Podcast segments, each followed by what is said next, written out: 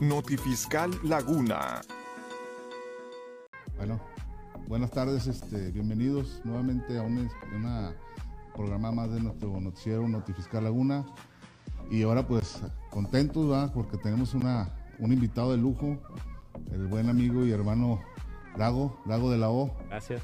Este, el cual nos va a estar compartiendo ahorita temas de interés de reforma fiscal eh, para efectos de, de, ver las dudas y comentarios de lo que tengamos que, que lo que nos va a esperar para este 22 en cuanto al tema de reforma fiscal. Paris, bienvenido, bienvenido Dago. Gracias. Gracias por la invitación.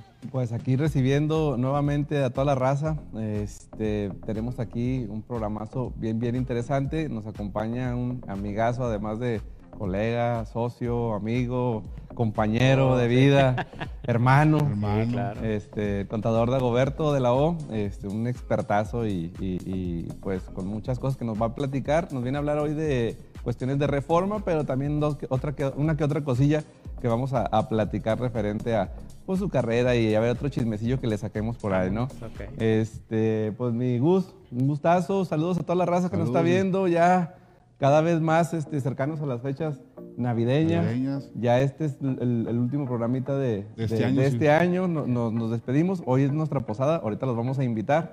Eh, ¿Qué más, amigos? Pues No, pues este, adelante y vamos a dar inicio al programa porque está muy interesante el día de hoy. vámonos, Bienvenidos y a arrancamos. darle. Arrancamos.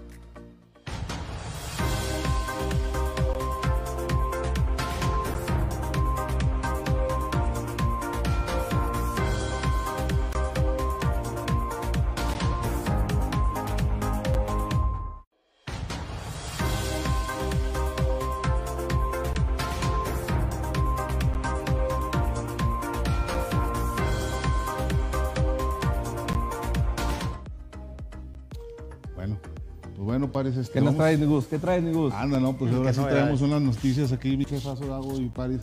Fíjense que en la semana salió una jurisprudencia, eh, si bien es cierto, es una jurisprudencia de colegiados, de plenos del colegiado de circuito, pero también es cierto que en la práctica, en el diario de la práctica de la defensa fiscal, pues esta jurisprudencia aplicaría únicamente al circuito donde se originó. Claro. Entonces, pero conociendo las autoridades y conociendo su manera de actuar, pues obvio la van a hacer valer en, en- en otros circuitos Claro, este, distintos. Esta jurisprudencia que salió es muy interesante porque habla de, un- de una cuestión de la facultad de comprobación. Esta jurisprudencia de rubro dice notificación al representante legal del contribuyente previstas en el quinto párrafo del artículo 42 del Código Fiscal de la Federación otorga a las autoridades fiscalizadoras la potestad de requerir al contribuyente que atienda el procedimiento fiscalizador para que proporcione la información necesaria para su práctica. El, el ro- el rollo de esta jurisprudencia, el rollo de esta jurisprudencia eh, versa en el sentido de que eh, hicieron un juicio donde alegaban que, ya ves que en los actos de fiscalización, ustedes me- no me dejarán mentir, las autoridades fiscales nos, nos solicitan información como tal como es el correo electrónico, teléfono celular, Claro. eh, del representante legal y de los miembros del órgano, de los órganos de dirección para efectos de, de darle a conocer los hechos y omisiones que se, se conocieron durante el procedimiento de visita en facultades de comprobación. Entonces, hacíamos un concepto de impugnación diciendo, oye, espérame, eso que tú estás pidiendo, autoridad, pues es indebido, o sea, se aparta del objeto, es información que nada tiene que ver con el objeto de la orden, ¿sí? Entonces, los tribunales nos estaban dando la nulidad licencia Ya. por ese concepto. ¿Por qué? Porque era, era indebida fundamentación y motivación en cuanto a, a la- al requerimiento de datos mm, este, que no eran necesarios para llevar a cabo la... Eran la- insustanciales realmente Ah, para el fin de la... exactamente. de la- Entonces ¿Pero aquí, este, pues, eh, dos, dos eh, amparos se resuelven de manera uno dando, si- siguiendo dando razón y otro diciendo que no. Entonces, de esos dos criterios encontrados nace esta jurisprudencia. Entonces, eh, yo sí le doy poco razón a la ejecutoria porque sí, sí tiene sustento. O sea, dice, o sea, la autoridad sí te tiene que requerir eso porque, pues, para poder detonar ese, esa facultad del 42 quinto párrafo de informar a los contribuyentes de las omisiones. Claro. Pero también es cierto que el- aquí la, la- la- el colegiado que de- de- el colegiado que salió eh, o que se opuso a este criterio, pues resultó, resulta que, o, o como que omitió analizar que este tipo de notificación se hace por buzón tributario. Ah, Entonces, ¿por qué? Porque así lo establece la norma. Pero bueno, hay que tener cuidado con esta jurisprudencia porque los que estamos, los que nos dedicamos a hacer defensa, si vemos cuando analizamos la orden de solicitud de datos e informes en una revisión de gabinete, o inclusive dentro de la visita domiciliaria, que nos pidan datos de los representantes legales, como es el correo electrónico, teléfono celular y otras cuestiones, eh, pues tachábamos que esa orden ya era, ese, ese crédito iba a ser frutos de actos viciados. Ya. Pero eh, debo tener cuidado porque con este criterio nos puede dar, dar vuelta a ese agravio. Me pasó, por eso les digo. Ah, qué ya caray. me pasó, este, pero eh, no nos conformamos con el resultado del tribunal, nos fuimos al amparo, eh, el amparo confirma la sentencia y nos fuimos a la revisión. ¿Y qué te dijeron en revisión? En la revisión, fíjense que eh, salió algo muy interesante, porque en el agravio que nos analiza la sala, se aparta un poquito del contexto que nosotros le hicimos valer, porque no nomás argumentamos que era la violación que nos pidieran el correo electrónico y el número celular del representante legal o de los miembros del órgano de dirección, sino que alegábamos que aparte nos obligaban a entregar la información en memoria USB. Entonces, este, como a- a- ahí este, los, lo- los tribunales colegiados, que, bueno, el tribunal colegiado cuando nos batea, pues nos fuimos a la revisión porque no analizó esa parte bien de, de- de la cuestión. Y nos dan la razón en, la, en, la, en, la en el amparo en revisión, le dan para atrás a la sentencia, nos ampara y protege, y dice algo muy interesante. A ver, ¿qué te resuelven? Fíjate, nos resuelven. Le voy a leer lo más importante. Ah, sin embargo, los preceptos invocados no se advierte que el autor responsable tenga facultades para requerir documentos e información en los términos controvertidos. Es decir, que no está obligada, el- la, actora, la, la la actora hoy quejosa no está obligada a, a proporcionar la información y documentación en formato Excel, que es formato distinto a los formatos que maneja su contabilidad, y mucho menos en a entregarlos en memoria USB. Por lo tanto, pues es ilegal porque atenta contra el 28. Sigue diciendo la sentencia, en la parte que nos interesa, acá está.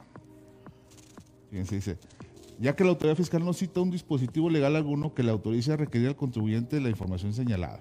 Por lo tanto, dice, eh, la sentencia no fue dictada conforme a derecho, siendo incongruente, aunado a que, contrario a lo, expe- a lo expreso por el juez, el artículo 28 en ninguna disposición fiscal establece como obligación la de contar y exhibir a las autoridades fiscales determinada información y documentación integrante de la contabilidad con formato Excel y en memoria USB. Entonces, ya ves que ahorita todavía por ahí se da la práctica que te dicen, ah, entrégame los papeles de trabajo en formato Excel, firmados por el contador, Sí, que te por el te- representante legal y este en- o en formato en memoria USB. Entonces, eso es ilegal. Sí, Sí, te, por- te quieren decir cómo exactamente tienes que tener y debes de entregar. Exacto. Pero fíjate, debemos de recordar que cuando estamos entre un acto de fiscalización, ustedes también pues, deben saber que cuando estamos entre, enfrente a un acto de, de autoridad de fiscalización, pues las, las facultades son regladas y lo que establezca la ley, o sea, yo no puedo hacer algo que la ley no me obligue a hacer Claro. y no puedo entregarle a la autoridad, eh, vamos, dentro de toda la... Se excusa la autoridad diciendo es que el 45 del Código Fiscal me, me faculta para pedirte información. Es que el 48 me faculta porque como dice el 45 que se tiende en contabilidad los demás papeles y, y- y- y informes, pues eh, de ahí se excusa la, la autoridad para requerirte la, la memoria USB. Pero eso no es contabilidad, inclusive eh, eso es un dispositivo este, electrónico, magnético. Sí, de almacenamiento, de de almacenamiento datos. de datos. Entonces no tiene nada que ver con, con papeles, de- ni mucho menos con contabilidad. Entonces se, se excede su facultad y eso si no nos analizan en la revisión del amparo y le dan para atrás a todo el proceso y nos dan la nulidad llano. Sin embargo, con lo, con lo que dices de la nueva, eh, de esta jurisprudencia nueva, Ujú. sí hay que tener cuidado porque sí, sí, así como se están manejando los, los tribunales, sí la van a agarrar y sí no la van a querer voltear ahí. Sí hay que tener cuidado porque... Así es, pero fíjate lo que, la just- bueno, te digo, la justificación de este criterio sí, sí, le, sí, te sí está, sí es coherente, pero la realidad es que como que se apartaron de que este tipo de procedimiento se notifica por buzón tributario. Entonces ahí pues tiene conocimiento pues, todo el mundo, para empezar el representante legal porque es el que tiene la fiel. Así es. ¿verdad? Pero fíjense, eh, aparte de este agravio del nuevo de la USB, este, este tipo de, de situaciones de- del 42, quinto párrafo, que es la, la facultad de la autoridad para, re- para informarle al contribuyente o su representante legal o a los órganos de dirección de los hechos o omisiones que se conocieron durante el proceso existe una violación trascendental que en la fecha las autoridades, ninguna autoridad, por ahí el SAT más o menos ya lo está mejorando, pero finanzas, seguro social, no. ¿Cuál es que no cumple con el ordenamiento jurídico, que es darle a conocer los hechos o omisiones? Lo que te, cuando tú vas a, en la práctica, cuando vas a atender ese, ese requerimiento, pues te ponen, a- te dicen, ah, te hacen una, una acta, redactan todo un acta con todos los requisitos, pero dicen, los hechos o omisiones se le dan a conocer o en el oficio de observaciones o en el último acta parcial. Así es. Entonces, y eso es una violación que deja el estado de indefensión al contribuyente. De hecho, a mí me ha tocado que te la plantean en unas eh, cédulas fotocopiadas, Sí. así a- Ah, sí, con sus cedulitas, ¿eh? o sea, no, sin ningún requisito formal de un acto administrativo. Y hasta te dicen, si quiere, llévese las copias, pues son copias. Esas impresiones las tengo yo. Entonces, sí, sí, sobre todo finanzas de los estados son los que más carecen. Y recordemos que sí, sí eh, tienen que meterse a corregir esta situación, pero también ya lo habíamos hablado en el programa semanas atrás. a- a- recordemos que a partir del año que entra ya van a tener acceso a buzón tributario las autoridades que no tenían acceso. Entonces, eh, si por un lado, si bien por un lado ya van a poder tener acceso a, a buzón tributario y, a, y a, digamos que a utilizar de manera adecuada o tener la herramienta completa, sí tienen que corregir la manera en que lleven a cabo este tipo de, de actos administrativos para que, bueno, si quieren corregirlos, ¿verdad? Claro. Para que, para que lleguen a, a- a- a dar la seguridad jurídica que necesitan los contribuyentes. Si no, pues sigue siendo material de, de defensa. de defensa, ¿no? Y, y desde luego te digo, afortunadamente siempre que salga una jurisprudencia, pues lo recomendable es analizar todo el contexto, no nomás el rubro de la jurisprudencia. Inclusive si se han fijado ya cambió el contexto, el formato de, de la, del JUS y ahora te aparece los hechos, el criterio jurídico que toma el colegiado o la sala o, o- y la justificación Que- y eso te da mucha materia Eso me, se para... me hizo muy bueno porque ya te da la, te platica la, la novela más completa, sí, claro. hermano. Porque antes, eh, eh, pues digo, si no estabas tan relacionado, pues tenías que investigarle más. Incluso andabas ahí buscando las sentencias que son públicas para llegar al punto. Y ahora ya con estas modificaciones que te platican la novela más completa, pues ya te traes más información que te da, pues otras ideas, ¿verdad? Así es. Te da otras ideas y además pues forma parte de- de- del estudio que vas a hacer para tus asuntos en especial. Así Entonces, es. Está, está muy interesante el, el caso. Entonces, fíjate, por- por- ese es un, un punto. Y por ahí eh, voy a hacer otro, vamos a hacer otro comentario eh, de tips de defensa fiscal. Eh, viene en la reforma, eh, que más adelante nos va a hablar aquí el compañero Dago, viene en la reforma al Código Fiscal lo del embargo, el embargo de créditos fiscales firmes a través de buzón tributario. Entonces, tenemos que tener mu- muy en cuenta que las autoridades fiscales se están preparando muy duro para venir a ejercer una recaudación coactiva y yo pienso que va a ser este eh, descabellada. Con los regímenes esos nuevos también tramposos, medio mañosones que están, que ahorita nos va a hablar el compañero Dado. Claro. Sí. Entonces, bueno, que aún- algunos podemos usarlos para otras cosas, pero bueno, Sí, no- claro. nosotros no, va, otras gentes. Pero bueno, este, aquí el detalle es que cuando la autoridad eh, estás tú peleándote en el juicio, pues lo primero que te exige es la garantía. Correcto. Tienes que garantizar el crédito fiscal. A, sí, a, a- a- a suficiencia del crédito fiscal. Entonces, a nosotros nos ha pasado, se reformó en el 2020, el, el- perdón, en el 2021 se reformó el Código Fiscal en el apartado, de, en el artículo 145, si mal no recuerdo, que habla de las formas de garantizar el interés fiscal. Y ahí antes nuestra estrategia era la negociación siempre. Garantizar el Siempre la papelito por delante. Y la aventabas por delante y le aventabas la bronca a la autoridad.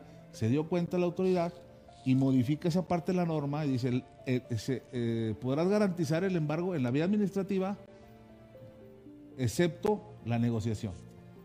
Entonces la quita. Pero, ¿qué crees? Nosotros hemos hecho valer y seguimos haciendo valer porque hay jurisprudencia del Pleno del Tribunal y aparte nosotros lo que hacemos valer es decir, en aplicación al artículo primero constitucional, segundo párrafo, trayendo concatenadamente o, o de manera este, eh, favorable el 157 del Código Fiscal que habla de los bienes inembargables, haciendo una vinculación entre el 145, fracción quinta, creo que es la del embargo de la negociación, el embargo de la vía administrativa, con el 157, que no recuerdo en qué fracción, pues, pues, eh, se establece ahí que los podrás eh, eh, dar eh, los- las- la maquinaria, herramientas y bienes en seres de usos indispensables para la actividad no serán son inembargables excepto cuando se embarguen con la negociación. Así lo dice la norma. Entonces nosotros le hicimos a la autoridad, nos cambiamos el formato del escrito, y sabes que en términos del 157 ¿sí? y el 145, ¿sí? te ofrezco la negociación en, en la vía administrativa. Me la rechaza.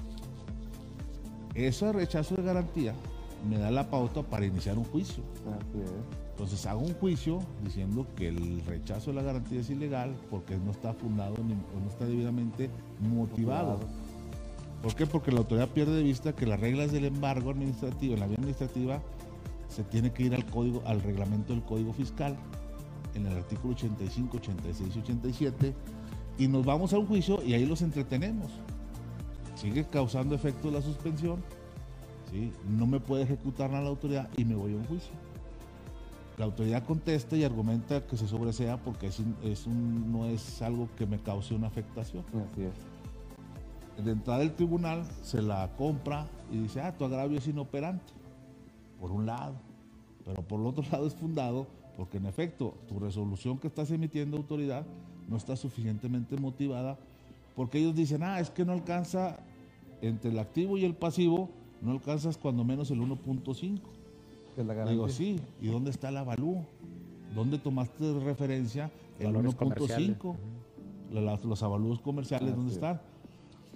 Dice, ah, es que tú no lo ofreciste. Digo, ah, caray, espérame. El 86 del reglamento dice que yo lo puedo pedir que tú lo hagas.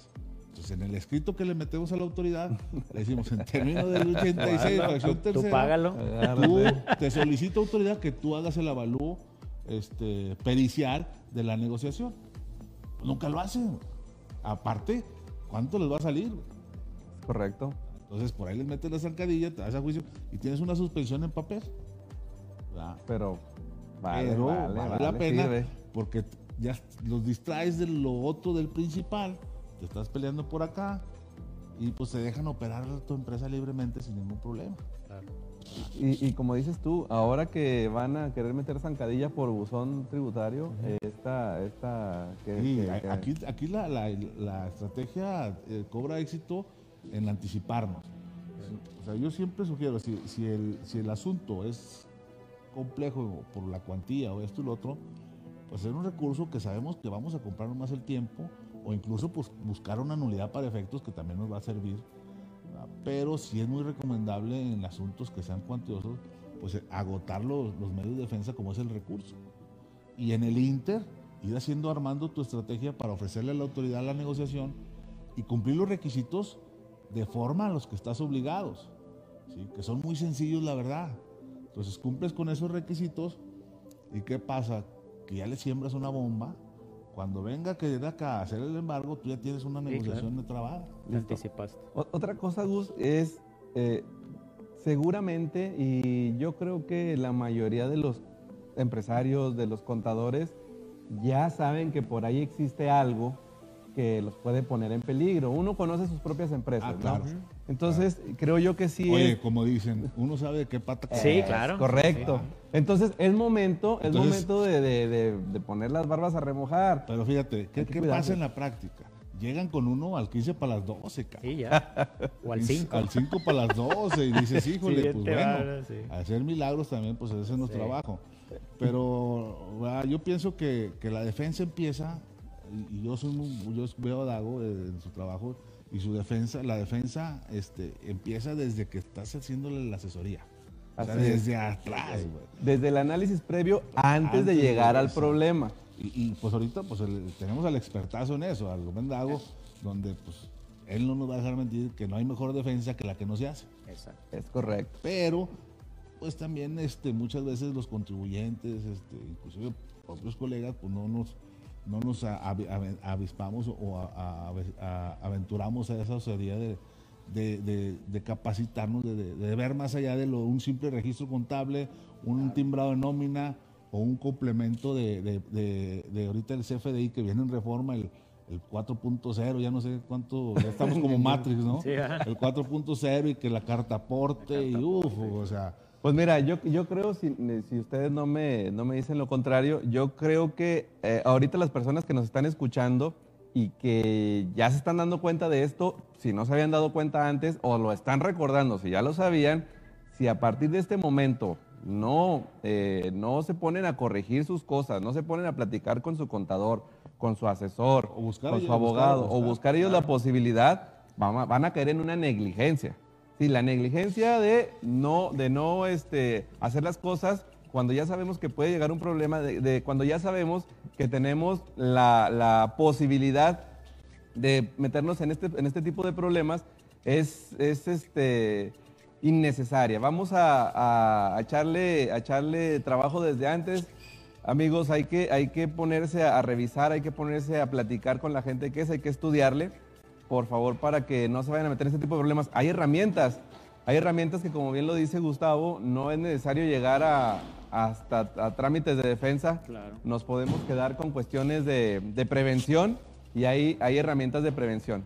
Así que, así que, mi Gus, pues que se Pues acerquen bueno, a preguntar, hombre. ¿Para qué se esperan hasta que ya traigan la soga del cuello? Sí, para Claro. que este, como dicen, la- no hay que ponernos el guarache antes de espinarnos, pero sí hay que prever las cosas. Claro. Va, Acuérdense que viene el 5A, viene el 69B, los delitos fiscales y, y son cosas que realmente sí nos va, nos va a dar muchos dolores de cabeza. Los embargos precautorios, los embargos por créditos ya firmes.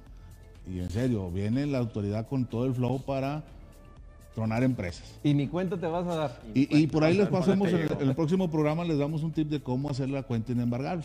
Ah, bueno. Por cierto. Por cierto, también, ¿va? Pero bueno, pues yo creo este, con esta parte, pues terminamos nuestra primera intervención, París, ¿cómo ven? Pues sí, Bien. vamos a, a continuar con la siguiente parte del programa. Vamos a escuchar a- al contador Dago. Ahora sí que nos dé una cátedra de, más bien una plática, ¿no? De, de qué viene con las reformas, qué puntos finos nos trae, cuál es su opinión. Este, continuamos con la siguiente sección del programita y, y, pues vamos a empezar con la posadita. ¡Vámonos! Vámonos.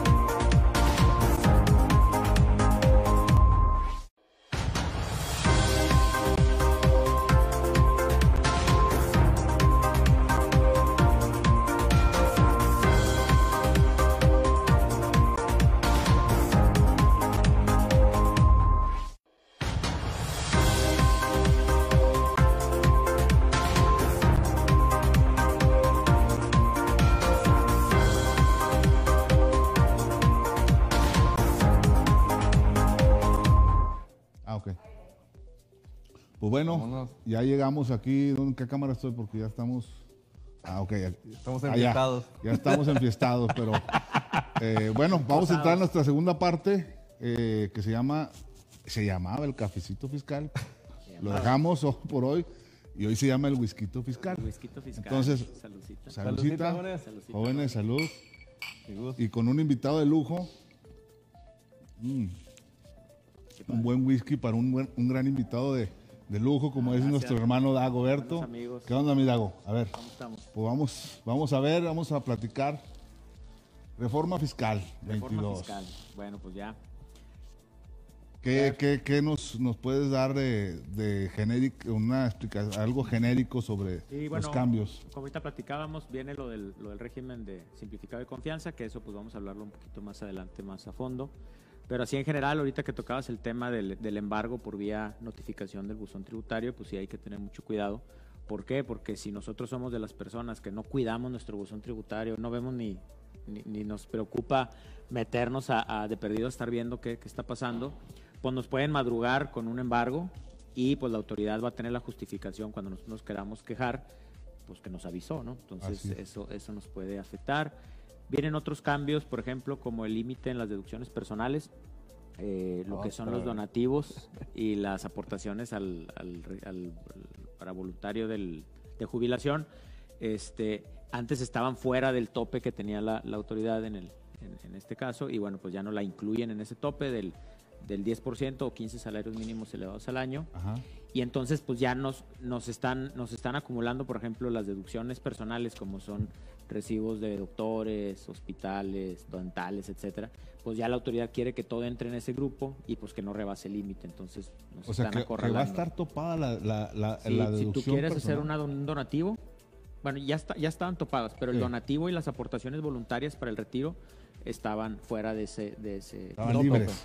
Está metiendo todo el mismo. al- mismo todo el saco y entonces al final ya lo metes a hacer una comparativa entre el porcentaje y los, los salarios mínimos y el que sea menor, ese consideramos. Entonces, Ut. pues sí, ya, ya está muy cerrado esa... Fíjate, esa ahorita que comentas eso, en el 93 de renta, esos donativos no se tocaron. O sea, o, o- o- o se habla de esos donativos del 93, entre cónyuges. Este, ya ves que esos donativos eh, dicen que no se pagará el impuesto Sí. por los siguientes ingresos. Y el 93 fracción 20 habla de los Los donativos, entre, entre cónyuges, cónyuges, hijos, el- el línea recta, de línea descendientes recta. Esos son, no se pagará Eso sí- impuesto siguen, y no hay tope. Son igual, exactamente. Ok. Siguen exentos al 100 igual no. Fíjate, ahí, ahí, ahí me, me- ahorita que comentas eso, perdón que me meta, No, pero ya sí, es que Sí, estamos- ya le viste la travesura en la cara. Fíjate, fíjate lo que dice la ley. El artículo 93 establece no se pagará el impuesto. Lo habla de los donativos entre cónyuges y lo habla de los demás donativos. Sí, Y esos donativos están topados, creo que habla de hasta noventa y tantos mil pesos al año. Pero habla de herencias. sí. Y un donativo y una herencia no es lo No, mismo. No, no. y habla de legados. Ah, Los sí. legados, bueno, en materia civil ya se, se derogaron, ya no existen. Fíjate, Fíjate cómo está desactualizada la ley Sí. fiscal. Los legados dejaron de existir ya hace tiempo, creo. Pero eh, imagínate que tú le des un donativo a tu trabajador. Sí. ¿Podrá ser válido? Pues de que es válido, es válido. Ay. ¿Cómo lo soportarías? Digo, el donativo es válido eh, proveniendo de, de quien sea, pues un donativo. ¿Cómo lo soportas? Pues, pues yo lo soportaría en una asamblea, ¿verdad? Ah. Yo lo metería en una asamblea y, y, eh, elogiaría la, la, ¿cómo se llama? La participación de mis trabajadores en la empresa y los ayudaría Somos, socialmente. somos una empresa socialmente Este, responsable sí. y Sí, altruista. exacto. Y Nos gusta hacer donativos Claro, fíjate, bueno, más adelante lo vemos eso. Entonces esos donativos, eso no lo Sí, toca. o sea, por ejemplo, si tú, si tú haces un donativo tú a tu esposa y eso, eso no está topado, eso se, se considera. Perfecto, sí. Pero estamos hablando, por ejemplo, cuando tú llegas a tu declaración anual y quieres bajarle a la base anual, metes deducciones personales, Ajá. como son honorarios médicos, hospitalarios y todo ese rollo, colegiaturas, vas juntando todo, intereses hipotecarios. Y antes, pues decías, chin, pues de todo este rubro, pues junté 100 mil pesos. Sí, pues nada más que tu tope son 80 mil. Bueno, pues nos vamos a los 80 mil. Pero te quedaban libres el poder ir a la Cruz Roja y hacer un donativo, Ujú. a la casa del niño, etcétera. O simplemente decir, ¿sabes qué? Pues para no pagar tanto impuesto, este, voy a hacer un- una aportación a mi voluntario, al voluntario, y este, y lo hago deducible. Entonces ahí se, se generaba ese efecto y dices, ah, bueno, pues le bajo y me conviene. Pero ahora, pues si ya estás topado con los honorarios, con los intereses, honorarios médicos, con los intereses hipotecarios, etcétera, pues ya no te va a quedar margen para hacer un donativo o una aportación. Entonces ahí es donde creemos que pues va a bajar mucho ese interés por moverle el, por ahí. el, el, el, el eslogan del gobierno, no más impuestos. Sí, No, claro que no, pero mírate todo lo que te está restringiendo. exacto. a- a- eh, Te está o sea, es un cerrando derecho puertas. es un derecho humano que te está restringiendo.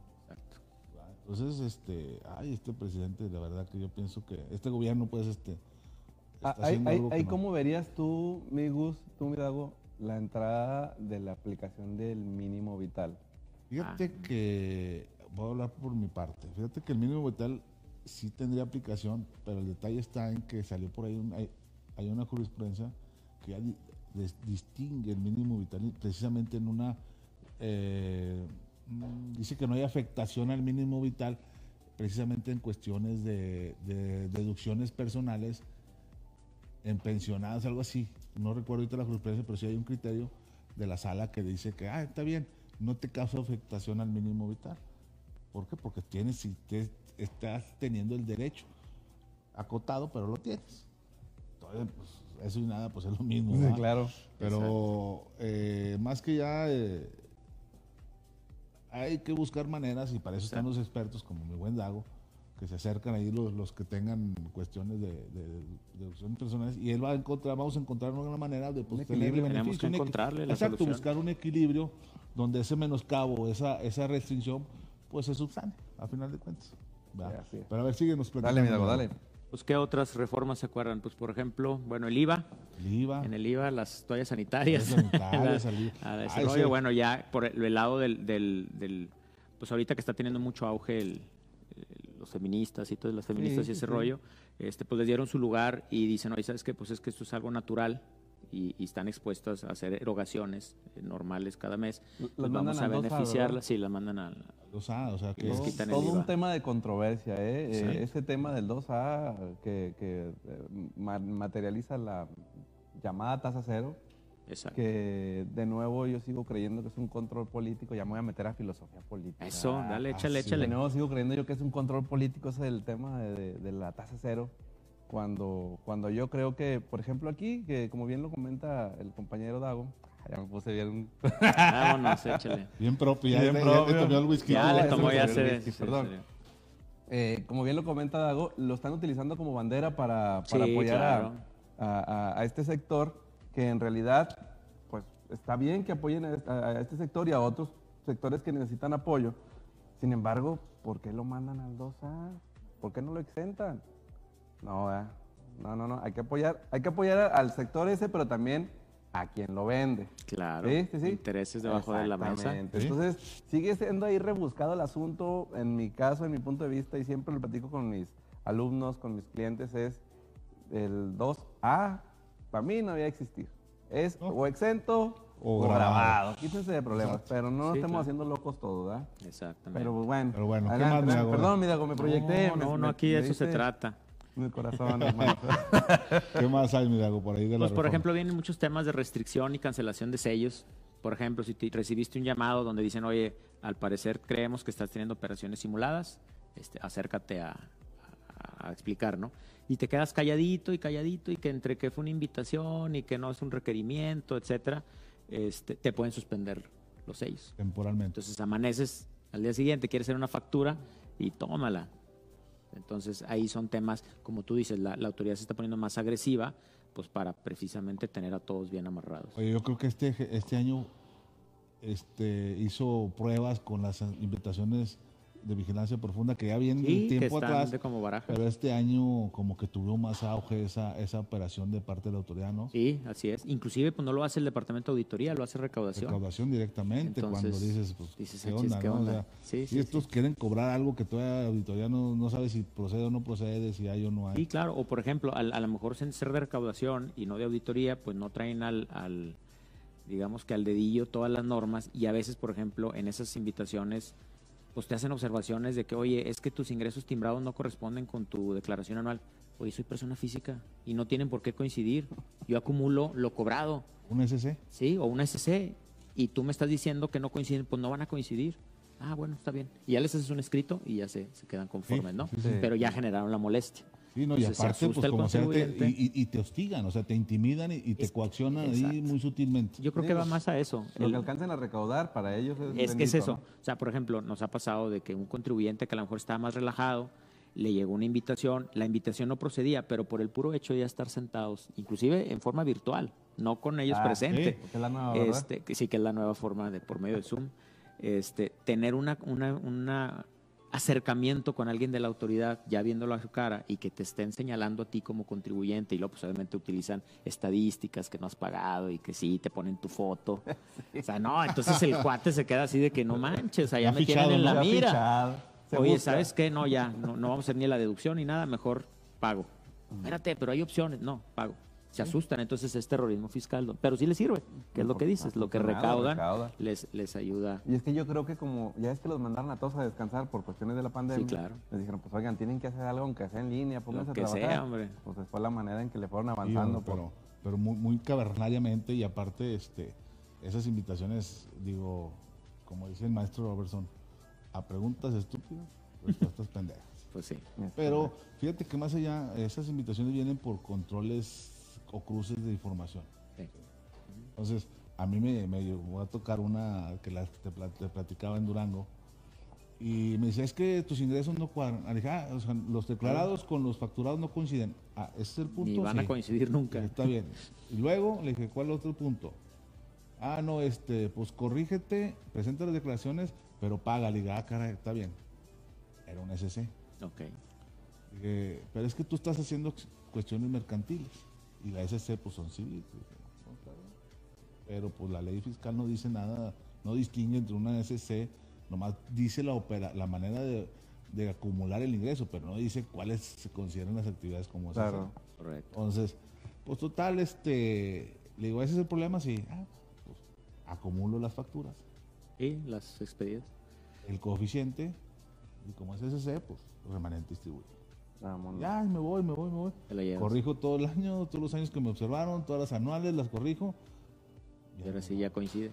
ya coincide. Y luego me dicen, oiga, pero es que de deducción está ahí un millón. Y resulta que timbradas de deducciones está ahí 800. Está ahí 200 de diferencia. ¿Y? Oiga, ¿dónde timbro el costo? ¿Dónde le hago? ¿Dónde timbro la depreciación? Exacto. Ah, bueno, pues ahí aclárelo. Sí, claro. La depreciación no se timbra.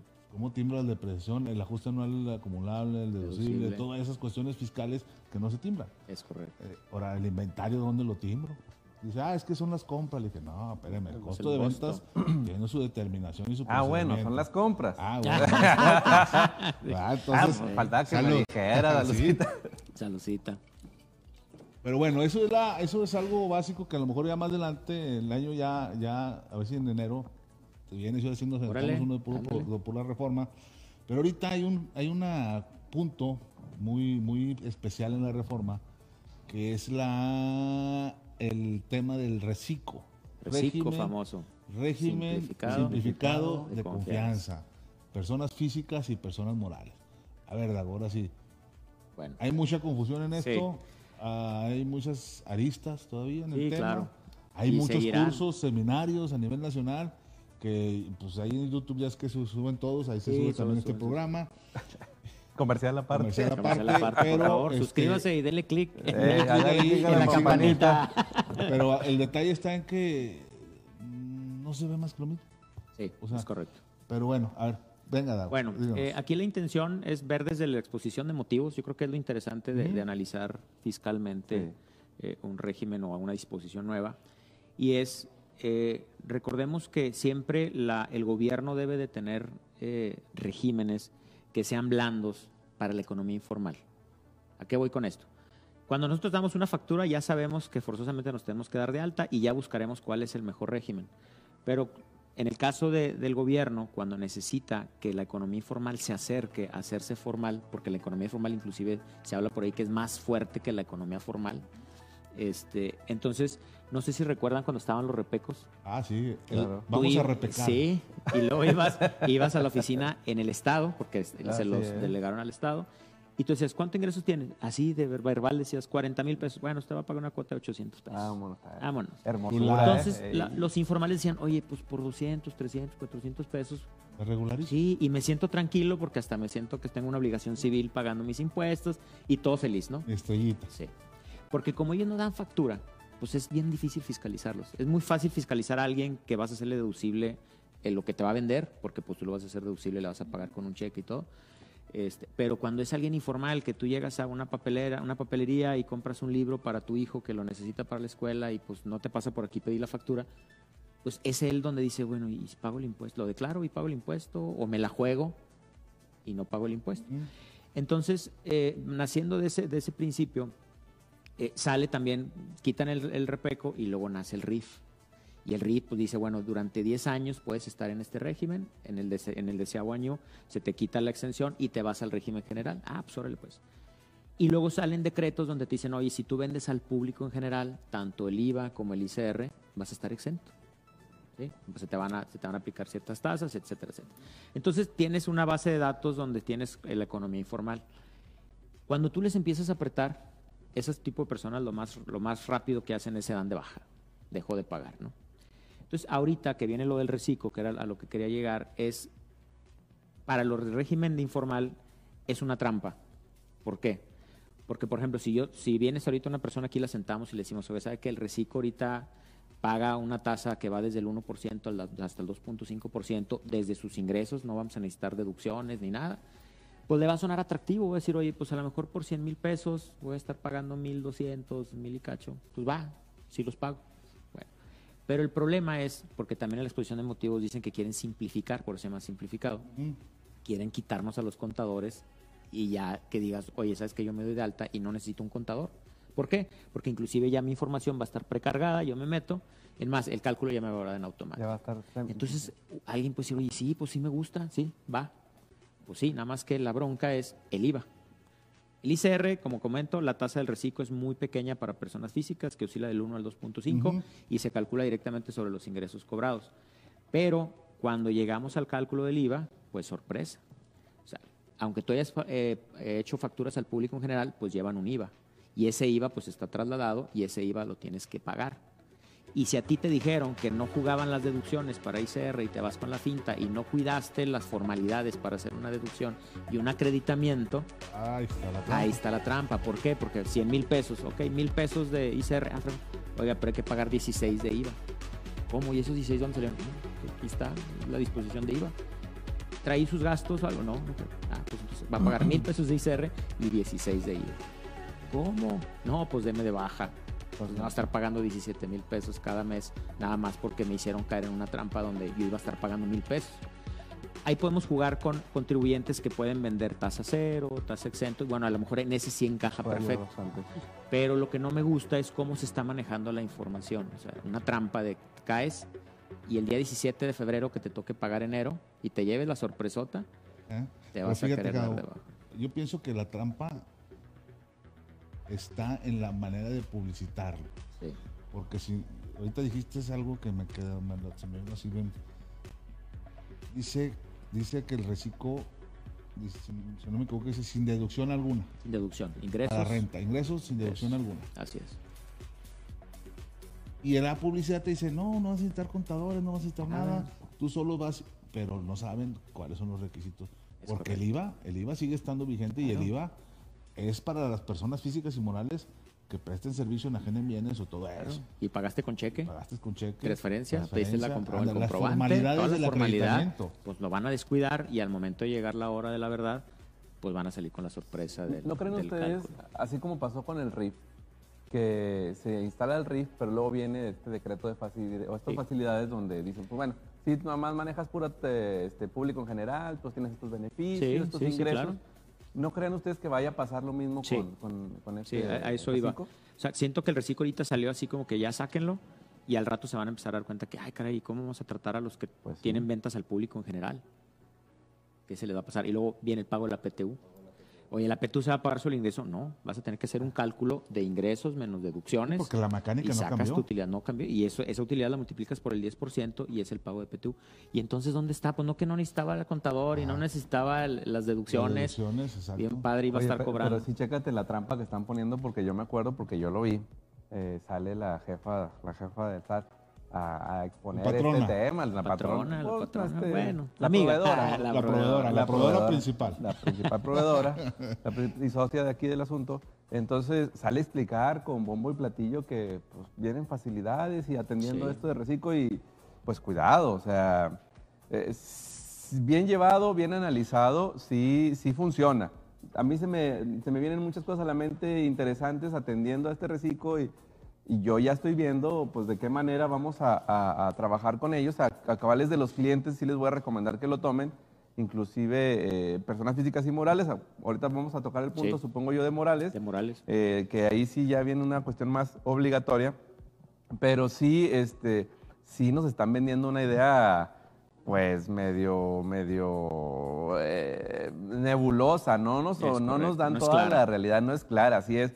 Sin embargo, sí, sí me queda claro el punto que viene, la- las presiones internacionales, porque recordemos que tenemos años ya donde nos está diciendo la, la OCDE, los diferentes este, organismos internacionales, que el impuesto indirecto es el que debería de reinar. El impuesto indirecto y su facilidad de recaudación, el impuesto indirecto y su crecimiento.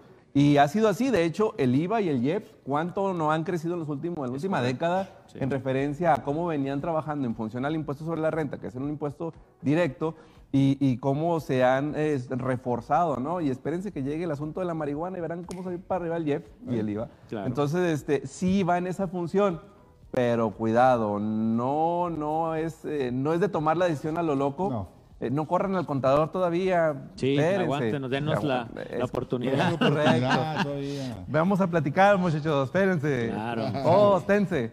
Entonces, este, pero, pero pues bueno, ese, ese, ese es un punto muy interesante a tratar, ¿verdad? Pero pues adelante, adelante. Adelante. Bueno, entonces eh, creo yo que va a salir algún, alguna facilidad, obviamente para ingresos de 900 mil, un millón, algo así, pero que vendan al público en general, porque les estoy, les estoy seguro que el 17 de febrero, cuando se lleven la sorpresa, los reciclos informales que se dieron de alta en el reciclo para poder ser formales, el 17 de febrero se van a querer dar de baja. Entonces, antes de esa fecha yo creo que se van a empezar a dar cuenta que hay un error ahí en, ese esquema y lo deben de, subsanar. Fíjate que, Dago, yo tengo una duda. ¿Cómo, cómo va a estar que el RIF, todavía puedes estar en RIF o, o ya se drogó totalmente? Por Sí, ya se que- drogó. Pero creo que hay una, Sí. una facilidad que, que puedes estar teniendo todo el beneficio si estás en dos o tres, en el tercer o segundo año, algo así, ¿no? No, no, no. Sí, o sea, por ejemplo, si tú te diste de, eh, de alta en el RIF antes de, de agosto, vas a poder seguir, por ejemplo, si traes saldos a favor de, de, de IEPS, de IVA, etcétera, los puedes seguir aplicando, empezando ya inclusive, porque ya está derogado. Si tú ya checas la ley, ya el, el RIF ya está derogado. Entonces, en artículos transitorios te dan la oportunidad de poder seguir viendo, por ejemplo, tú, tú- necesitaríamos checar el- la, la situación especial de cada RIF, pero si traen saldos pendientes, deducciones pendientes, etcétera, se pueden todavía este, utilizar. al reciclo. Así es. Ujú. Ah, ok, ese, pues ese es buen punto, ¿no? Pues, Sí. Entonces, Sí. no es cierto que no necesitan contador. Sí, no, no, no, es- no, Imagínate, sí, o sea, claro. ¿cómo va a estar el contribuyente leyendo los transitorios y de la Exacto. mecánica, de cómo Es si traes algo a favor? pero bueno. Y ¿qué luego, bueno, pues el típico candado de que, bueno, ya, ya vimos el reciclo para personas que venden al público en general, está ese hueco, esperemos lo subsanen. Ahora ya vamos a hablar de pues el reciclo en sí, este, ya si nos damos, eh, nos vamos por esa opción. ¿Quiénes sí y quiénes no? ¿Quiénes sí? Pues los que tengan ingresos menores de 3 millones y medio. Este, primero, el primer punto, ¿cuándo? En el ejercicio inmediato anterior. Oye, si yo me voy a dar de alta en este ejercicio, bueno, pues estima si vas a tener menos de 3 millones y medio. Si estimo que voy a tener más, pues no me meto. Si, timo- si estimo que voy a hacer menos, pues ya me, me meto, ¿no? Estando dentro del reciclo, oye, ¿sabes que Yo estimé que los iba a tener, pero rebasé. Bueno, en el mes siguiente me salgo y me voy al régimen de actividad general. Entonces, cuando calcule el impuesto conforme al régimen general, pues como son pagos provisionales y son acumulativos, pues ahí se va a ajustar lo que no llegué a pagar correctamente. ¿no? Entonces, por ejemplo, en el reciclo estuve pagando el 2%, pero ya me salgo y me voy al régimen de del régimen general, pues allá es la tasa del 35%. Entonces, pues el primer pago me va a salir ardiendo, porque es el ajuste, y luego ya me voy conforme cada, cada mes. O sea que sí hay impacto en financiero.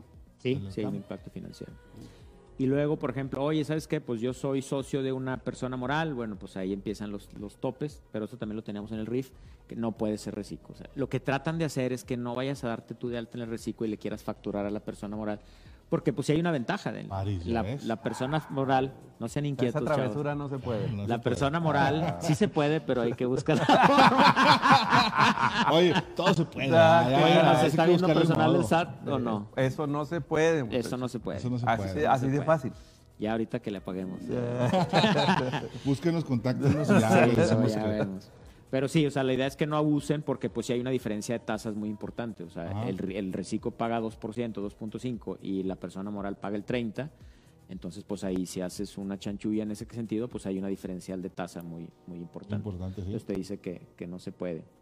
Y luego, bueno, pues por ejemplo dice, en, en el caso también de, las, de, las, de los agapes, eh, teníamos antes en el artículo 74 la posibilidad de tener exen- la extensión de 40 salarios mínimos este, para los que se dediquen a los agapes.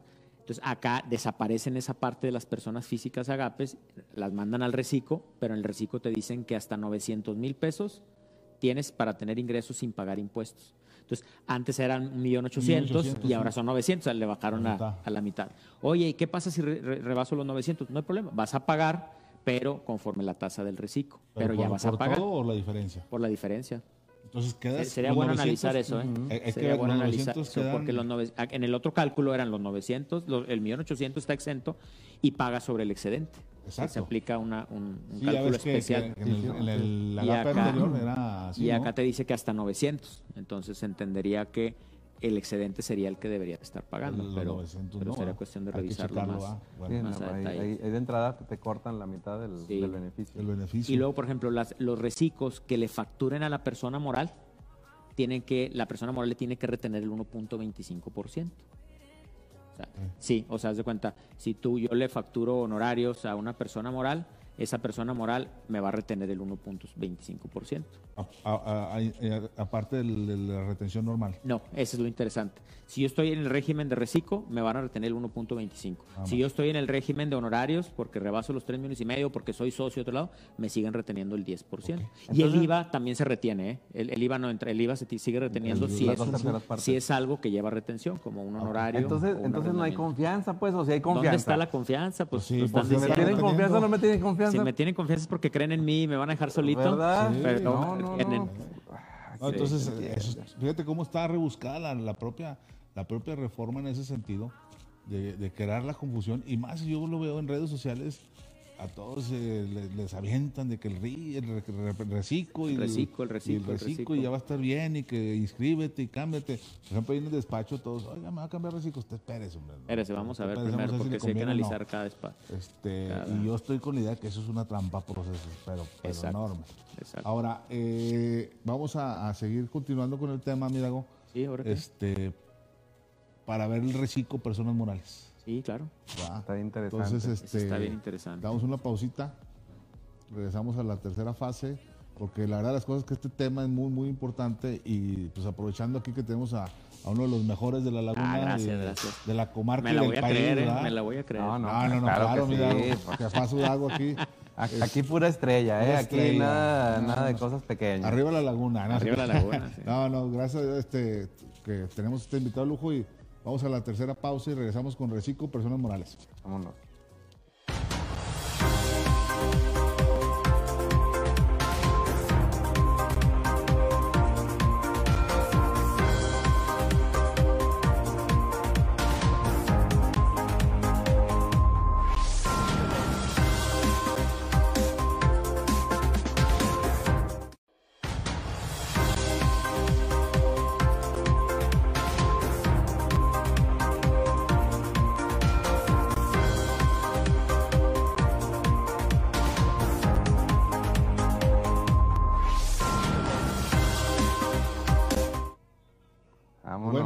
Regresamos, jovenazos. Está muy ameno el programa, el whisky está a todo dar. A to- al whisky. así debe la compañía debe de debe Así ser, debe ser, siempre. y- Bueno, ahorita por las fechas decembrinas y, y las posaditas, pues bueno, hay que darle, ¿no?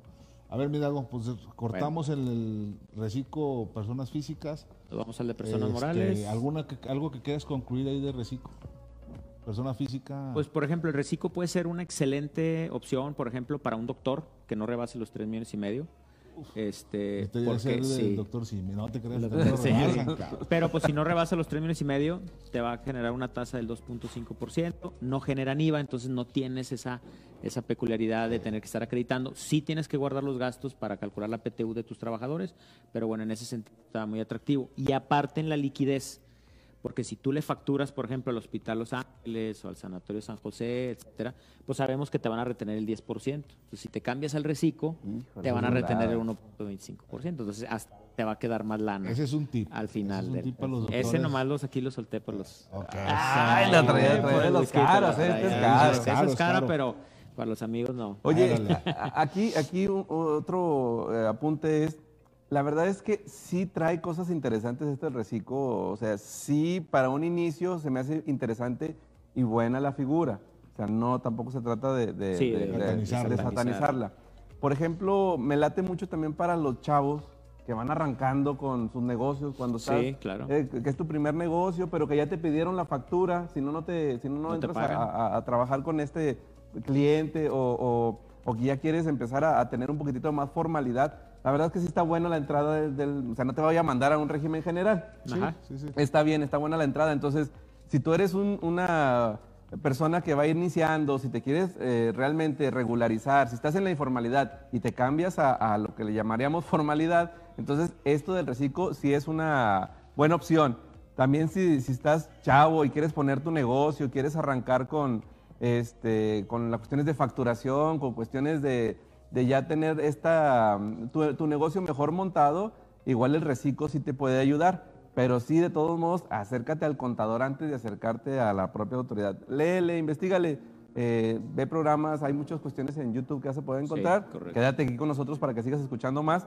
Pero sí está interesante el tema y tampoco, como decíamos, no hay que satanizarlo, hay que sacarle lo bueno y lo provechoso. Y pues aquí tenemos a, a Dago y continuamos, que nos está pasando los mejores tips. bueno.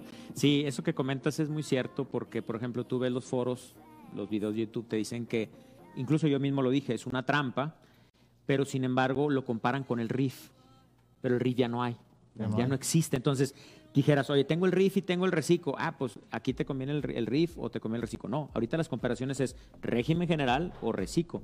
Entonces, ya viendo esa situación de que son las únicas dos opciones que tenemos, Sí. Pues casi la mayoría de los casos eh, lo mejor es reciclo. ¿Cuándo me convendría una, una actividad empresarial? Cuando mis márgenes de utilidad están muy castigados. O sea, cuando mi margen de utilidad es el 1 o 2%, este, puede ser que me convenga más estar en el régimen general porque al meter los ingresos menos los gastos, me queda una base muy chica que aunque lo multiplique por el, bueno, es una tasa, pero si, si en esa tasa me caigo yo en el 3 o en el 3-5%, pero es una base chiquita, pues va a ser menos que pagar un porcentaje directo sobre los ingresos. Entonces, en ese rubro eh, es, es interesante Así ver que, que no hay que satanizar, pero sí a lo mejor estamos criticando de una forma constructiva, pues para ver qué, qué le duele y esperemos que se puedan eh, Es resolver. que lo, lo- yo pienso que lo, lo que es este criticable de este régimen es la manera en que la autoridad eh, está eh, promocionándolo en lo que les comentaba ahorita, el, el- el- el hecho de que dice sin deducción alguna, pero hay otros requisitos que se deben de cumplir para estar cumpliendo con las formalidades de las leyes y decir, no, es que tú no vas a requerir una- un especialista. Es O sea, ese es el punto. O sea, yo pienso que eso es lo criticable de, esta, de este régimen, que, que Sí, la propia autoridad que diga, es que no vas a vendiendo". necesitar nada, tú solo vas a poder calcular todo. Sí, espérame, pero diles la verdad, a, a- a- o sea, a, capa Así abierta, ¿verdad? ¿Sabes qué? Nomás que tienes que cumplir los requisitos del IVA, tienes que cumplir con los cálculos de la PTU. Es correcto. Entonces, con todo eso, pues ya, ya que, el, que el gobernado tome la decisión y diga, ¿sabes qué? Pues sí me la juego yo solo. O si contrato o me acerco a un especialista. Claro.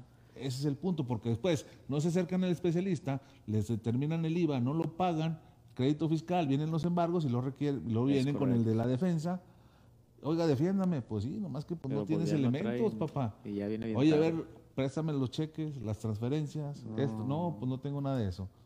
Y pues es donde se nos complica. Oye, luego eso agrégale que contrates personal y tengas que hacerle los recibos timbrados, tengas que hacerles ajustes por el aguinaldo, por PTU, Ándale. pues necesitas un contador. Claro. Claro, necesitas claro, el especialista, sí, sí, o sea, porque- y, y más con la complejidad contable, que, se- que, que simplificada no tiene nada. Es O sea, correcto. desde el 2013 para acá de lo electrónico y eso. Ahora, el, el reciclo trae aspectos de delitos fiscales Ah, sí. bien canijos, ¿eh? O sea, entonces volvemos a, la- a tu cuestionamiento, París. Ah, ¿Hay sí. confianza o no, hay confianza? No hay confianza. Ah, porque Se vende de aquí el, para el afuera. repeco, ¿dónde, dónde estaba tipificado como delito? Cuando estaba el repeco. Pues no. ¿verdad? Entonces, fíjate, yo, yo traía este análisis del reciclo, esta idea, este pensamiento de, de análisis. Decía, bueno, a ver, si el, el renta me dice que sin deducción que- Alguna. alguna. IVA me dice que las deducciones, que para efecto del acreditamiento deben ser indispensables las deducciones, conforme a renta. Pero si para reciclo me dice que no hay deducciones, Entonces, de entrada, pues no sería objeto de, o sea, no tendría... No hay una no indispensabilidad. Exacto, pero aparte, eh, no existiría, o sea, se estaría dejando fuera uno de los elementos del tributo, que es el sujeto.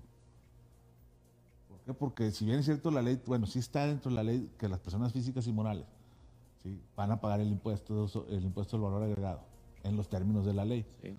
Pero si, ren- si la ley de, la misma ley especial IVA te dice que vas a el IVA va a ser acreditable de los gastos o deducciones que conforme lo establezca la indispensabilidad o la ley de renta, y si ley de renta en reciclo que dice, en reciclo te dice no hay deducciones, entonces ahí hay un análisis que yo estoy armando.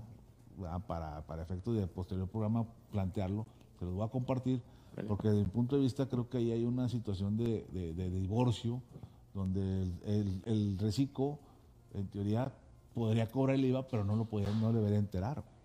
Como lo que pasaba con las actividades empresariales de servicios, los servicios empresariales. empresariales, que también por disposición de ley te los eximen las personas jurídicas. Pero bueno, ese es otro punto. Adelante, mi Dago, vamos a seguir con... Otro punto interesante es, por ejemplo, se establecen pagos mensuales donde no son acumulativos. ¿Qué es esto?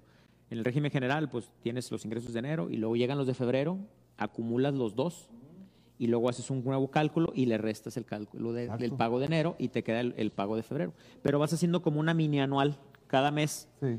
y al final el diciembre es casi el anual, ¿no? Acá no, acá son pagos mensuales, no se acumulan, es lo que lo- el ingreso que tengas cada mes, ese se va pagando, pero luego viene una declaración anual, yo le llamo híbrida, ¿por qué? Porque esos ingresos no son acumulables. No, no los podrías acumular, por ejemplo, a un sueldos y salarios, porque pues si pagaste el 2 y luego lo metes a la tarifa, No, se te va al no, 35 y se hace un 35 desorden. Entonces, más. vas a hacer un cálculo aparte anual y ahí sí puede darte un, un caldo a cargo. ¿Por qué? Porque a lo mejor ciertos meses tuviste variación cíclica y, por ejemplo, imagínate que voy a hacer un ejemplo así como que muy extrapolar. Yo nada más tuve en un mes 3 millones y ya no tuve otra vez ingresos. Entonces, a lo mejor los 3 millones, en este caso, este, o vamos a suponer 2 millones, me ubico en la tasa pues, máxima del 2.5, pero luego ya como los demás meses ya no tuve nada, en el cálculo anual ya acumulo, la tarifa obviamente trae ingresos anuales y entonces en lugar de ubicarme en el 2.5 me ubico en el 1.5.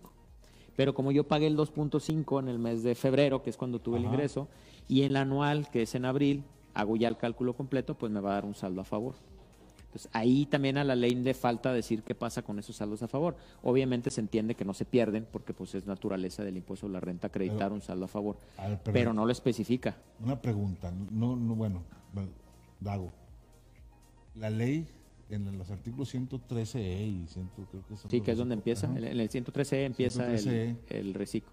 ¿Qué habla de los pagos provisionales? O sea, no- ¿dice que son provisionales o Sí, son te dice definitivos? que habla de pagos provisionales y luego ya una, una tarifa anual que lo tendrás que hacer en el mes de abril. Ok, pero entonces, si yo pago un impuesto, una tasa fija, vamos a verlo así, una cuota fija por mes, dependiendo de los ingresos,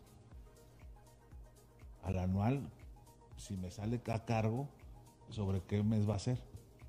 O Lo, sea- lo pago en el mes de, de- de abril como un cálculo anual de mi declaración anual. En mi declaración anual la termino pagando. hay algo raro, y es ¿no? raro porque normalmente es bien raro que te dé a pagar en una persona física, sobre todo con actividad empresarial, porque vas haciendo mini anuales cada mes. Y acá no, acá son pagos provisionales. Un mes pagas una cosa, otra vez pagas otra y no se va acumulando ni vas restando lo ya pagado. Entonces, en la anual forzosamente te va a dar una- un ajuste ya sea a favor o en contra. Se supone que tú al pagar una cuota fija, hay cortas. Sí, pero no, aquí no, es, no lo llaman como cuota fija, lo quieren llamar como pago provisional y en la anual pagas un, una...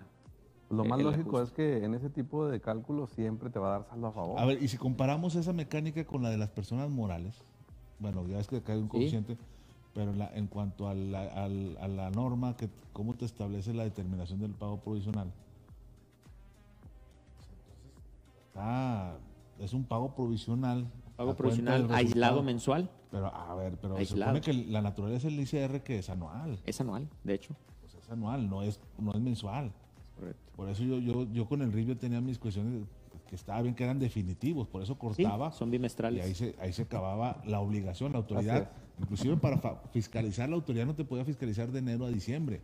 Te tienen que fiscalizar Bimestre por por bimestre. bimestre. Es el bimestre por periodo. Es el periodo y cortar en el periodo e inclusive determinarte crédito fiscal por periodo. Es correcto. No crédito fiscal por anual. No, bueno, es que el anual es el periodo de, de cierto tipo de contribuyentes. En el caso de. de- y de- y de es que la eh, naturaleza del impuesto sí. sobre la renta, a, a- a expensas de que me equivoque, pero la naturaleza es anual. Es un impuesto que se causa anual, tanto en personas físicas como en personas morales. Así es. Ah, Entonces, ahí es donde qué, va a pasar con el RIF. Pero bueno, sigamos, Dago. Pues sí, entonces de- del reciclo les comento, traen varias, varias cuestiones que yo creo que ya hasta que lo apliques, ya cuando estés en el año ¿Y ya salió el 2022. formato? No, no lo he visto todavía. Entonces vamos a esperar cuestión de a que nos lo va a sacar en el, yo creo para finales del 28 de este mes va a salir algo por ahí. Ah, debe de salir algo. Porque ya sabes que siempre nos Sí, da la claro. sorpresa el 28 de diciembre. Así es. Ay, bendito Dios. Día de los inocentes. ¿verdad? Pero bueno. Sí, pero bueno, pues yo creo que eso es lo, lo más importante del, del reciclo. El, el IVA es aparte, el IEPS es aparte, el ICR es el que es una maravilla hasta cierto punto por la tasa baja. Este, pero pues bueno, es importante analizar cada caso en particular de cada contribuyente pues para ver qué recomendación se le puede, se le puede hacer. Y las personas morales, mira, Diego, Bueno, la persona moral ese, o ese hasta es otro tema. también, Inmorales, ¿verdad? están todos morales Sí. y inmorales. Entonces, en el artículo 206, pues ya nos, nos dan a conocer las, las nuevas disposiciones para las personas que quieran tributar en el régimen simplificado de confianza personas morales. O sea, porque no vienen en el mismo capítulo. Una viene en el título cuarto, capítulo 2, sección 4, y esta ya viene como aparte en las personas morales, ya viene en el artículo 206. Y bueno, ahí la ventaja, que eso sí lo veo, es los ingresos. Los ingresos para, para poder tributar en ese régimen es los que tengan ingresos menores de 35 millones. Entonces, bueno, sí, ya se abre más el panorama. Ajá. Este, una ventaja es que sobre lo cobrado.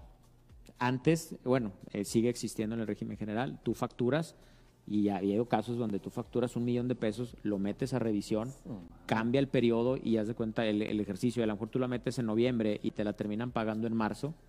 Tu efecto fiscal en noviembre es como si te lo hubieran pagado y ya tienes que pagar el impuesto. Oye, espérame, pero no tengo ni un centavo de esa factura. Está facturado y tan tan. Entonces, en ese sentido, nos ayuda mucho qué es lo cobrado y no tanto lo facturado. Flujo, nos vamos Es a en base al flujo, tanto en ingresos como en deducciones. Entonces, ahí, bueno, les voy a dar otro tip. En algunas empresas siempre somos personas morales y siempre tenemos problemas con cobranza, pero nuestra problemática está en la acumulación del ingreso con la pura expedición de la factura. Entonces, lo que hemos hecho en algunos casos con algunos clientes es segmentar a una persona moral nueva, nomás tengo que cuidar que los socios no sean socios de otra persona moral, pero a mis clientes problemáticos los mando a esa, a esa persona moral y entonces ahora sí, expido la factura, la meto a revisión y si se tardan seis meses, ya no me pega. Ya hasta que lo cobre, en ese momento le doy el efecto Mm, fiscal. y, la, y la otra persona moral, que es la principal, que siempre ha venido trabajando, pues esta sí la sigo manejando igual y tratando de manejarlo con los clientes que sí me pagan. Ah. ¿Para qué? Para que cuando yo emita la factura ya le doy el efecto fiscal, pero a lo mejor en 15 o 30 días recibo la lana. Sí, ya tienes, el efecto Sí. financiero. Pero muchas empresas meten facturas y se tardan seis meses en pagarles. Ocho veces, sí, meses o hasta meses. veces ni les pagan. Y es que, es que pasan de largo, una pues bueno, la hipótesis que marca la propia ley del impuesto sobre la renta, los tres momentos de acumulación, cobranza, salida de inventario o facturación. Es correcto, Acá el, el reciclo es flujo. es correcto. No importa la facturación, Así es. importa la salida del inventario. Aquí la ventaja es que en las deducciones son los pagados y la sorpresa es que nos mandan a las compras. O sea, nos quitan el costo de lo vendido. Pero voy al ingreso. Ah, ok. Acá Ya, acuérdate que ya, el título ya. 2, Ok. persona moral, nos dice, son tres momentos de Sí. acumulación. Sí, sí, sí. Facturación, Ajá. ingreso, cobranza y bien. o salida de la mercancía. Es correcto. Reciclo nos está diciendo cuando cobres. Cuando cobres, únicamente cuando y si cobres. sale el inventario, los, las faltantes. Bueno, ahí sí sería cuestión de Bueno, verlo es que eso ya, se- ya acuérdate que está regulado en la presunción, las la presuntiva. Sí, ya sería La presuntiva. diferencia de inventarios está regulada y, y- y está normalizada en Sí, la, porque- la presunción de ingresos. Ok. Sí, el momento de acumulación lo trae como principal detonante la El pura flujo. acumulación. O sea, no te, no te maneja Ahora, de ¿quiénes vengados. pueden estar en reciclo personas morales? ¿Qué persona moral puede Eh, estar? pueden estar cualquier persona moral, bueno, siempre y cuando tenga los ingresos menores de 35 millones, que sus socios eh, pues no, se- no, no sean socios de otras, eh, ac- eh, otras sociedades, eh, no pueden estar las asociaciones en participación Y este, pues, no, los típicos que los EFOS y los EDOS tampoco pueden estar ahí. Oh, Los diablos. Oh, diablos. sí. ¿verdad? Oye, pero a ver, este, ¿qué más requisitos para la persona moral que quiera hacer reciclo? ¿no? Incluso, por ejemplo, una, una persona moral que no sea de nueva creación ya puede, Puede migrar puede migrar. Tenemos el, el mes de enero para presentar el aviso. Oye, pero, pero ¿es obligatorio No, o es, es opcional? opcional. Es opcional.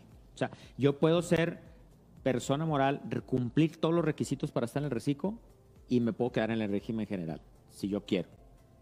¿Sí? Es opcional.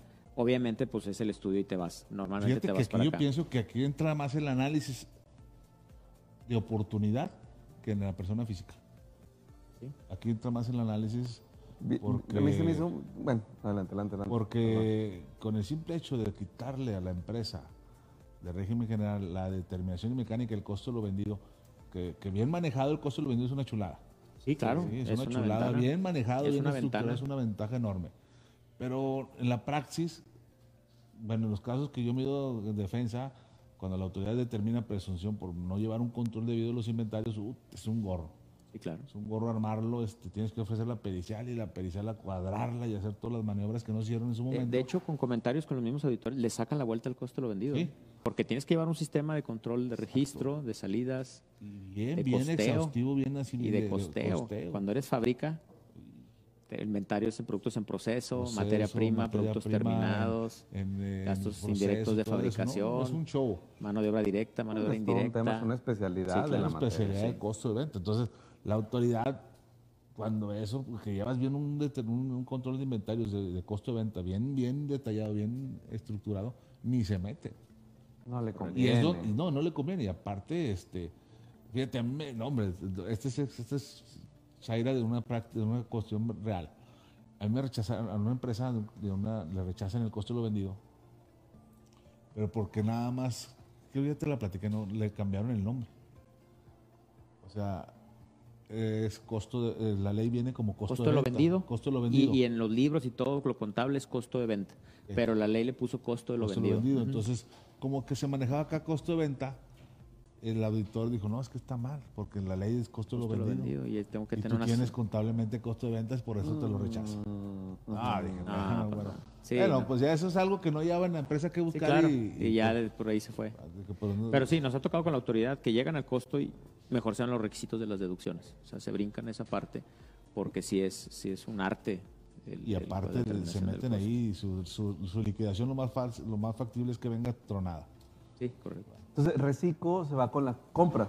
Sí, o sea, Vuelve a las compras. exacto, como Volvemos estábamos al antes. 2004, 2003. Sí, 2004. ¿Qué va a 2004, pasar con si migras, si vienes de un sistema de costo? Sí, hay, hay sistemas ahí donde te dicen, bueno, sabes que esas ventas de esas unidades sí las tienes que aplicar con el costo de lo vendido. Y ya las nuevas compras, esas sí ya las metes a deducción. Viene, viene la mecánica. Sí, viene la mecánica para dar la, trans- la transición. Y sí, obviamente que no aproveches, porque pues ahorita vas a tener un costo con un inventario final y entonces eso lo puedes seguir deduciendo hasta que lo acabes, porque como eso ya no lo compraste, porque ya lo compras, ya lo compraste antes y ya no van a ser compras nuevas, en estricto sentido no sería deducible, pero la autoridad permite, en este caso la ley de impuesto a la renta permite reconocer ese costo, pero cuando estés vendiendo esas unidades en específico. Entonces, pues, está bien, eso en Bueno, ese pues lado ahí, sí. ahí como, se- como lo dicen, la ganancia de río revuelto, de- ganancia de- del de- de- pescador. Pero bueno, ¿qué Oye, más hay? Oye? ot- Otra cosa que leí, Dago, acláranos ahí el puntillo. eh, ¿Se va a coeficiente de utilidad? Ingresos, ¿Sigue? ingresos con deducciones eh, pagadas, te da tu base. Te sales del coeficiente. Ya no hay coeficiente de utilidad. No, te vas directamente a las deducciones. ¿Qué pasa los que están preocupados ahorita por el coeficiente de utilidad para el año que entra? Ah, bueno, Ah, pues pues, sí. no. Sí, Ya sí, no sí. se preocupen, Si te vas a cambiar. Hay que analizarlo, ¿no? Es Sí. correcto. ¿Me conviene quedarme con el coeficiente o mejor le saco la vuelta? Claro. sí, sí. Porque pasó Porque mucho. a, a- a final de cuentas, aquí jugaría lo financiero. Sí, claro. Hacer tu proyección y ver flujo, ver, ver, este, dinero. ¿Cómo vamos? A ver, mi coeficiente lo proyecto y, y si me conviene, a lo mejor mi pago provisional es menor con coeficiente que con reciclo, pues me quedo con coeficiente. O sea, hay que hacer un análisis a fondo. A o sea, fondo, así Volvemos a lo mismo. No es cierto que no van a necesitar contadores, ni, ni ni asesores, ni nada. Es correcto. Tienes que tomar.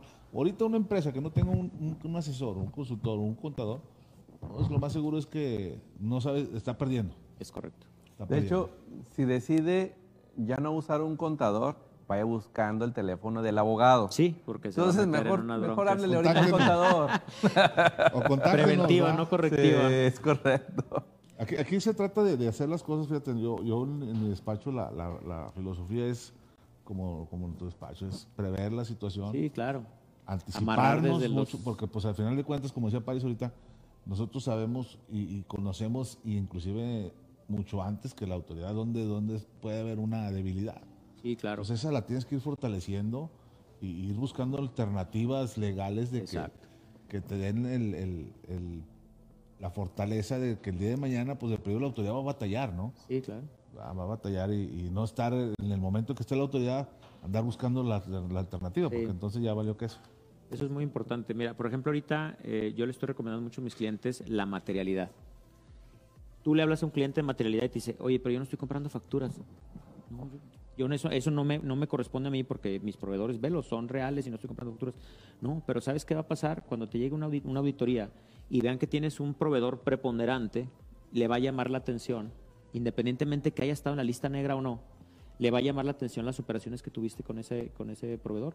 Y te puede, te puede requerir los actos de materialidad, aunque el cuate no tenga, tenga su 32D y esté al corriente de impuestos, te pueden pedir los actos de materialidad.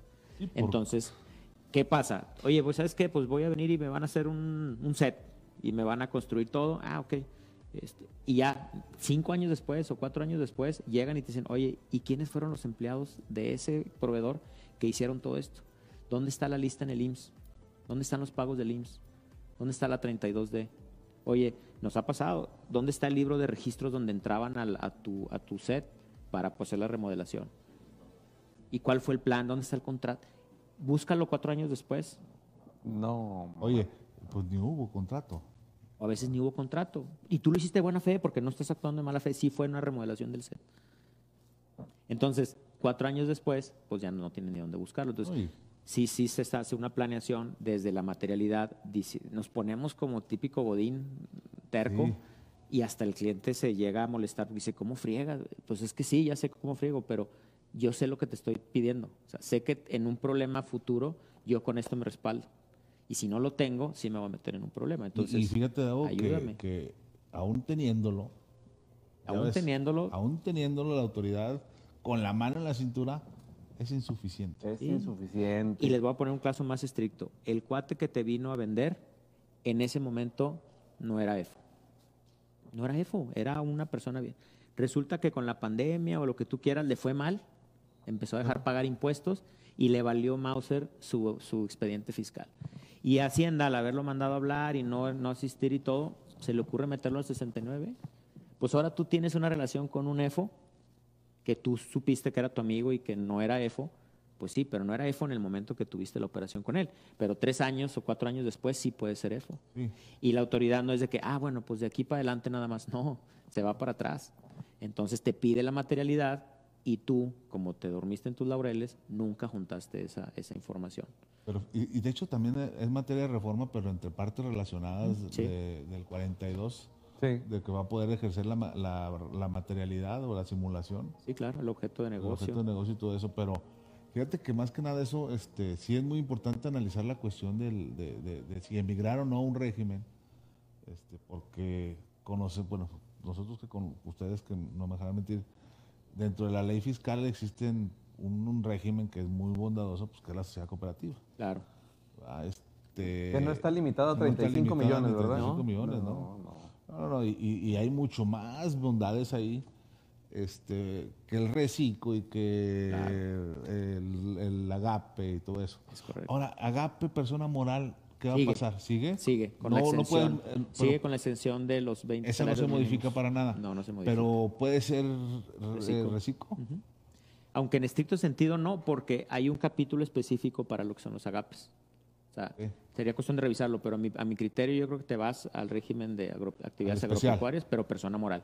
Porque le el artículo 74 te habla, te establece las actividades agropecuarias, pero te saca el de las personas físicas. O sea, deroga de las personas físicas. Sí, pero sigue estando el 74 como siempre ha estado. Entonces, pues una persona moral que se dedique a la venta de nuez o ganado, Sector leche, primario. se queda en ese sector y tiene su exención igualita. Esa sí la dejan, Entonces, la dejan igual. Ahora, ¿qué beneficios Recico, persona moral, trae eh, aparte de los ingresos? Bueno, otra, otra, otra, una buena es los, las tasas de depreciación.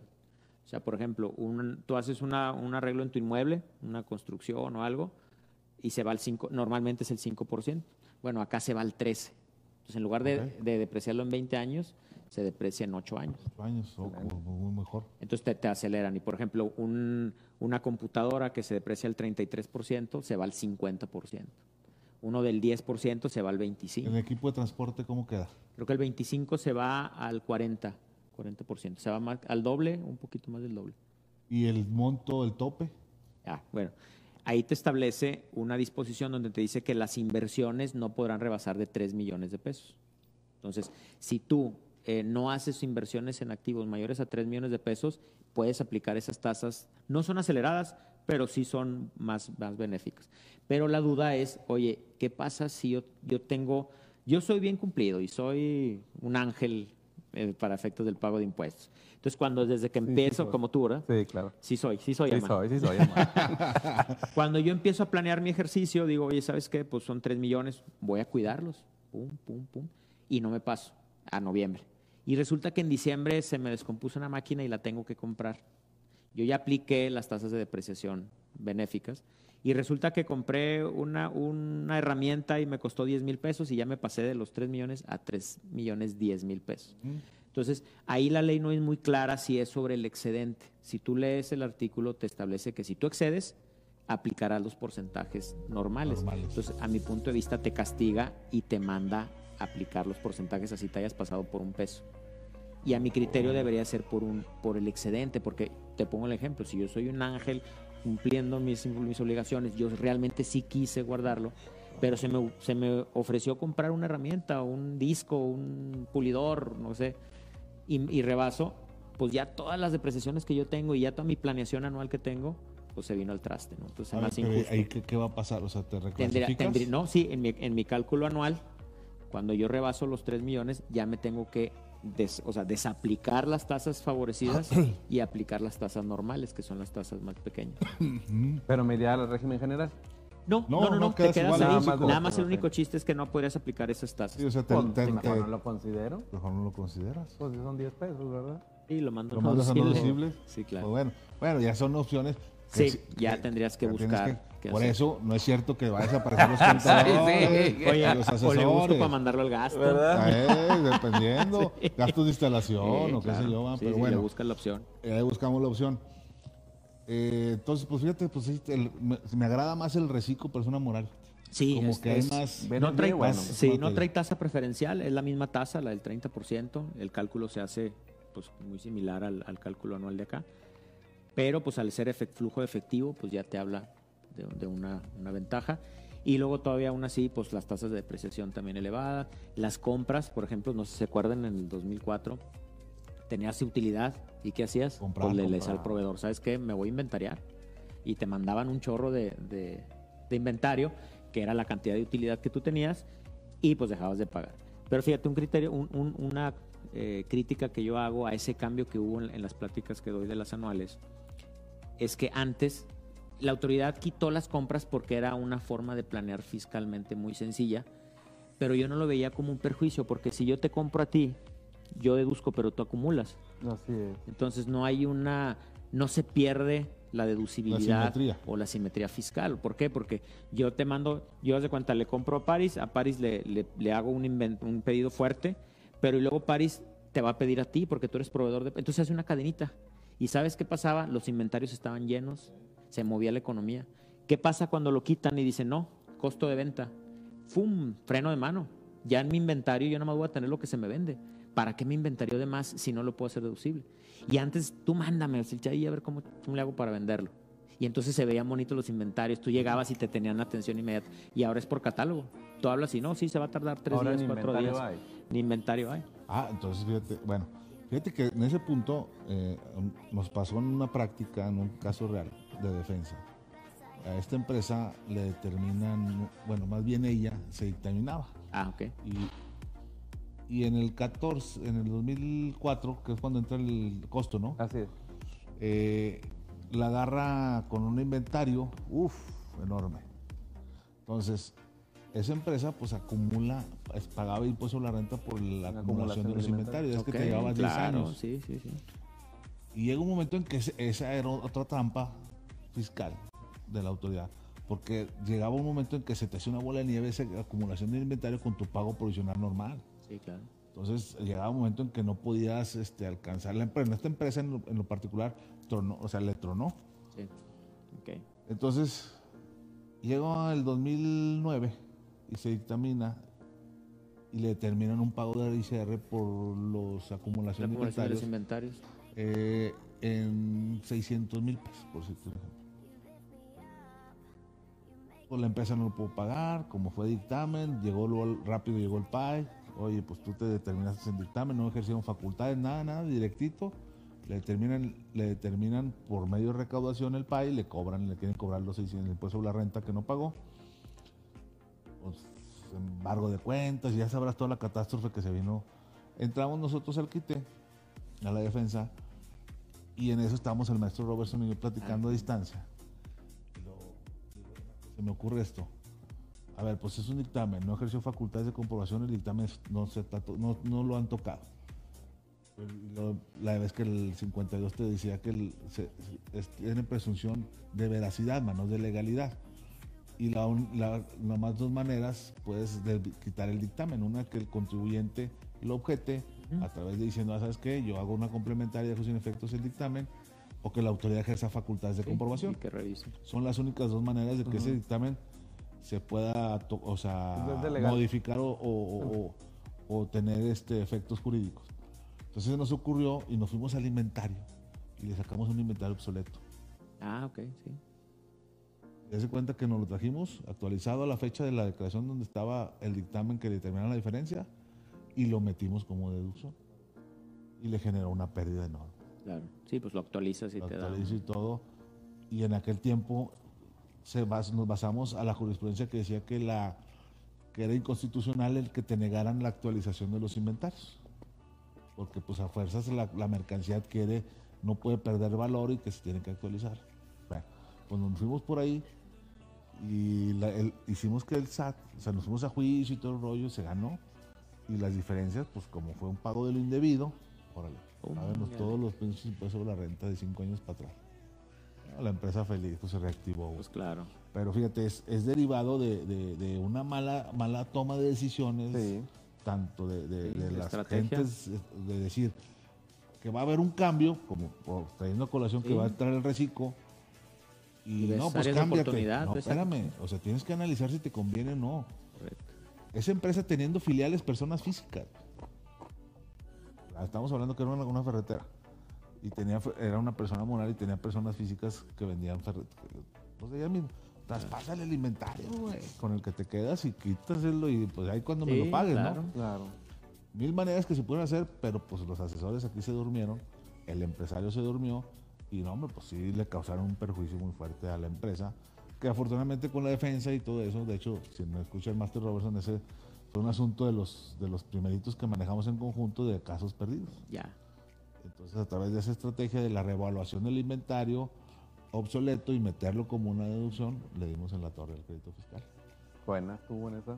Oh, sí, no, hombre, estuvo, estuvo muy, muy buena esa, esa estrategia. Y de estu- estudio fueron horas y de madrugadas y todo. Pero valió la pena cuando, cuando tienes el resultado favorable de eso. que dices, "Ah, Claro. cabrón". Y más que nada que, que piensas tú que la autoridad, este, fíjate, es donde yo pienso que estamos muchas, muchas veces los, los, los que nos dedicamos o que los que estamos en el área administrativa contable, que llega la autoridad y la autoridad es, es antiguarse y lo que tú digas autoridad. No, espérame. No, él no es tu Pues, jefe. O sea, aquí tenemos que hacer lo que la ley ordene. Es punto. correcto. Si la ley, si yo estoy haciendo lo que, si yo estoy cumpliendo con la ley en el ABC, yo no tengo que tener ni ni preocuparme, ven y revísame. Claro. Porque el problema es que la autoridad tiene que decir en dónde yo estoy incumpliendo la ley.